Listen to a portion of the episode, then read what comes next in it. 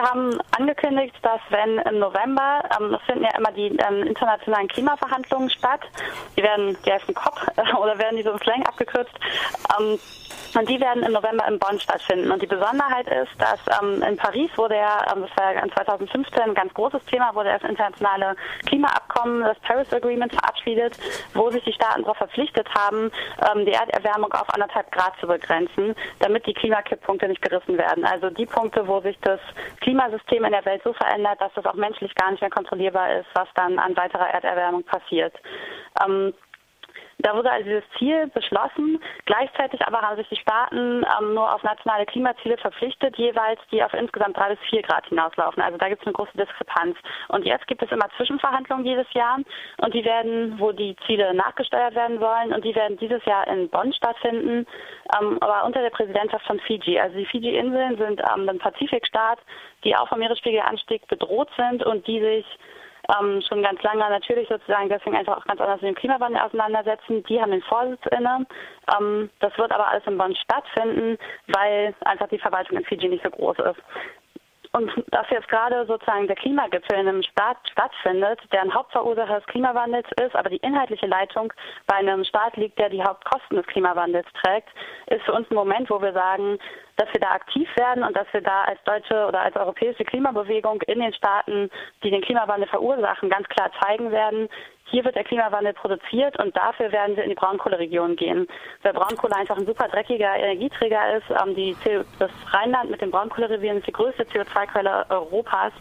Ähm, und da werden wir auf jeden Fall aktiv werden und sagen, äh, das kann gar nicht sein, dass hier diese ganzen Staaten, die für den Klimawandel verantwortlich sind, immer wieder verhindern, dass richtige Klimaschutzmaßnahmen durchgesetzt werden, dass auf nationaler Ebene Klimaschutz passiert, dass jetzt zum Beispiel ähm, im Rheinland einfach immer noch weiter Braunkohle abgebaggert wird und damit äh, der Klimawandel angekurbelt wird. Und wir werden uns dagegen stellen und dann im Rheinland sichtbar machen, was eigentlich hier an Klimazerstörung passiert. Äh, wie wird das konkret aussehen? Kannst du das sagen?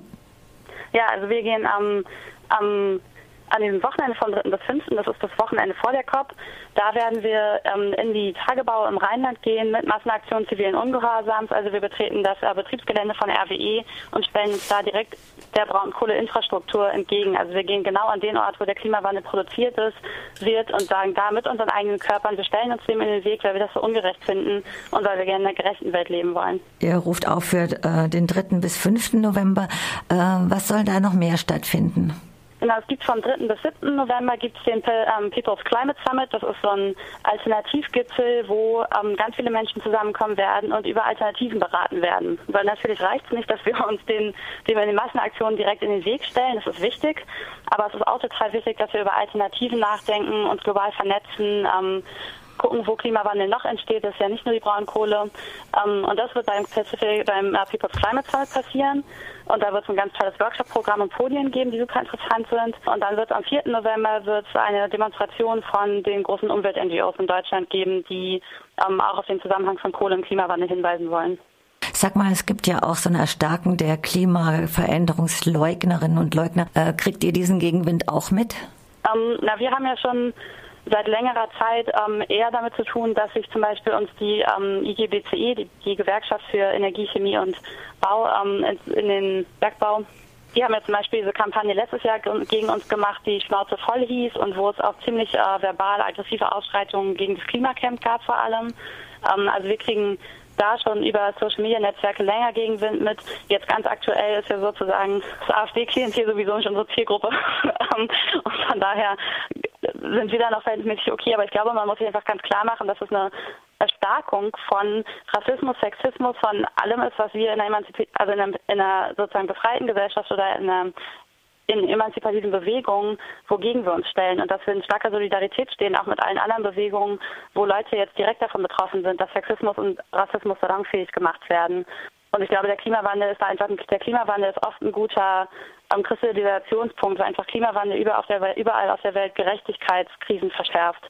Und genau da, wo die Leute sowieso schon durch Sexismus und Rassismus und Herrschaftsverhältnisse marginalisiert sind, genau da verschärft Klimawandel diese Mechanismen nochmal. Und deswegen ist, glaube ich, für uns ganz klar, dass wir ähm, da in starker Solidarität auch mit den Menschen stehen, die jetzt betroffen sind. Erwartet ihr eigentlich eine Veränderung der Klimapolitik in den Verhandlungen von den Grünen und der CDU, wenn es da zu einer Regierungsbildung kommen sollte? Spekulative Frage. ähm, Ich glaube, für uns ist ganz klar, dass einfach bis jetzt unsere Erfahrung mit Parteienpolitik ist, dass äh, der sofortige Kohleausstieg, den wir ja fordern, ähm, einfach weil das die Klimawandel aus Klimawandelperspektive oder Klimagerechtigkeitsperspektive die jetzt notwendige Forderung ist, die stand nicht zur Wahl und die wird auch nicht zur Wahl stehen. Wenn sich die Grünen auf einen Kompromiss da einlassen, dann wird es auch nicht reichen, um den Klimawandel aufzuhalten. Vor allem aber auch, weil die Transformation, die notwendig ist, so grundlegend ist. Also es geht ja nicht nur darum, dass wir aus der Kohle aussteigen, sondern es geht auch darum, dass wir nicht mehr so viel Auto fahren, dass wir anders essen, dass wir ähm, nicht fliegen und dass, dass sich einfach der sozusagen Ulrich Brandt nennt das imperiale Lebensweise. Also wir leben eine Lebensweise, in der wir permanent über die auf, die, auf Kosten von anderen Menschen leben oder permanent über unsere Verhältnisse leben oder eigentlich eher über die Verhältnisse von, von anderen Leuten und da auf, darauf zu vertrauen, dass Parteien eine Politik machen, die das grundlegend verändert, ist, glaube ich, illusionär, sondern wir brauchen einen tiefgreifenden gesellschaftlichen Wandel und das ist, was uns wichtig ist und wo wir darauf hinarbeiten.